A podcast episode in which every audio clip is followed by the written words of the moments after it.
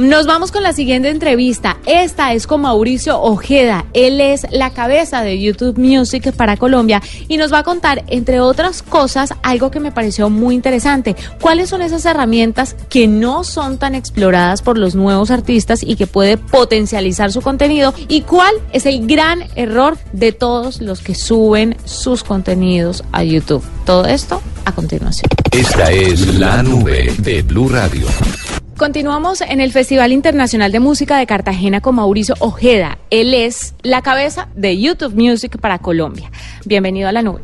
Muchas gracias. Bueno, cuéntame un poquito sobre, primero, YouTube Music, porque lo lanzaron en nuestro país a finales del año pasado, entonces todavía está ahí andando, me imagino yo, despegando. Pero, ¿cómo le va en el mundo? ¿Qué ha pasado? ¿Y qué expectativas tienen para nuestro país con esta apuesta? Sí, bueno, en efecto, como comentas, el- la aplicación de YouTube Music como tal la lanzamos en, Colombia y en otros países de Sudamérica, entre otros Chile y Perú, a finales y en noviembre del año pasado, el 2018.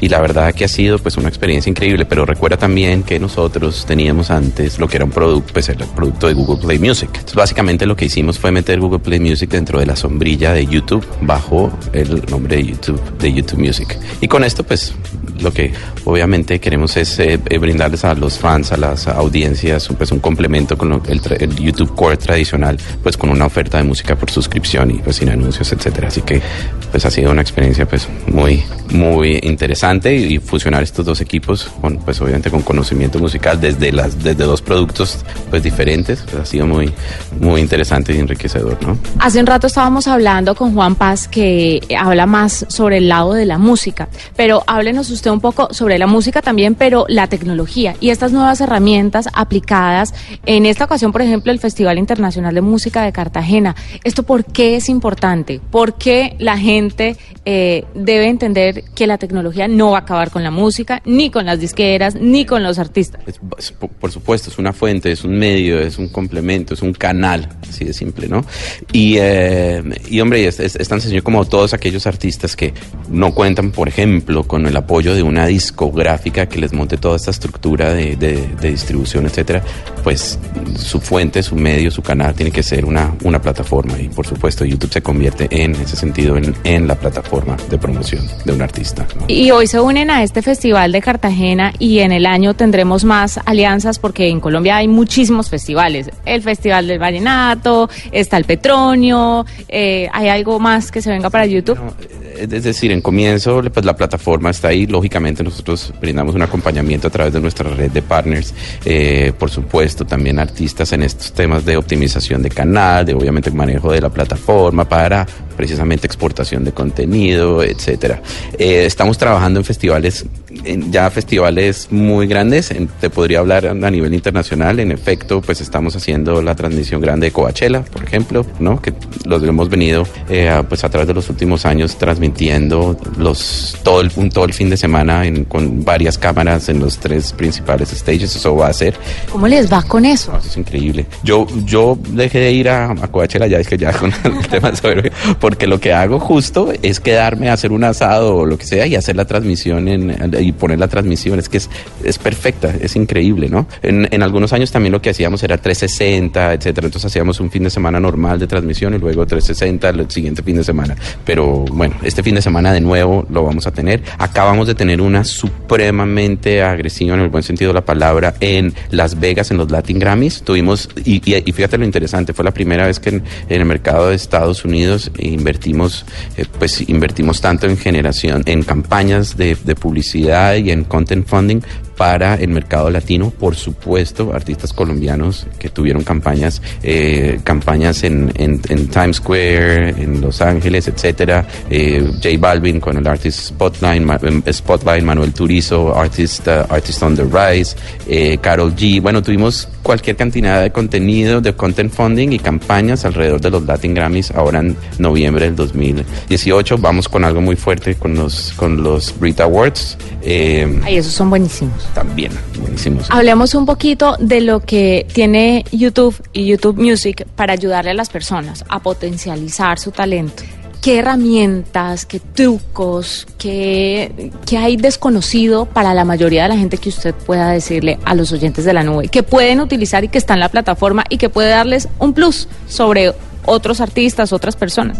Hay un producto que empezamos a lanzar el, pues el año el año pasado como parte de obviamente de esta de esta estrategia nueva de Core y YouTube Music que se llama el canal oficial del artista, el Artist Official Artist Channel, ¿no? Y lo que busca este canal es básicamente crear un layer, una, una home donde se suman todos estos canales de, de los artistas porque hay varios artistas que han tenido su canal como independiente, su canal con la discográfica o han estado o han creado canales que han que están ahí desperdigados, etcétera. Entonces la idea es fusionar todos estos canales en un solo layer, en una sola la home para que se sume todo el número de suscriptores y para que obviamente el artista tenga mucho más control de sus audiencias es en un solo lugar.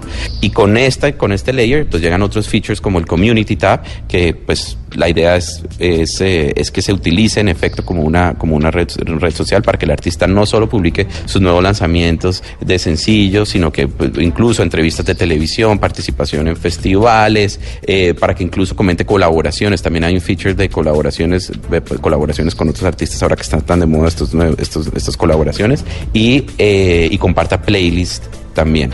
Y hay un mega producto que es como el producto así la locura en este momento que se llama Premiers, ¿no?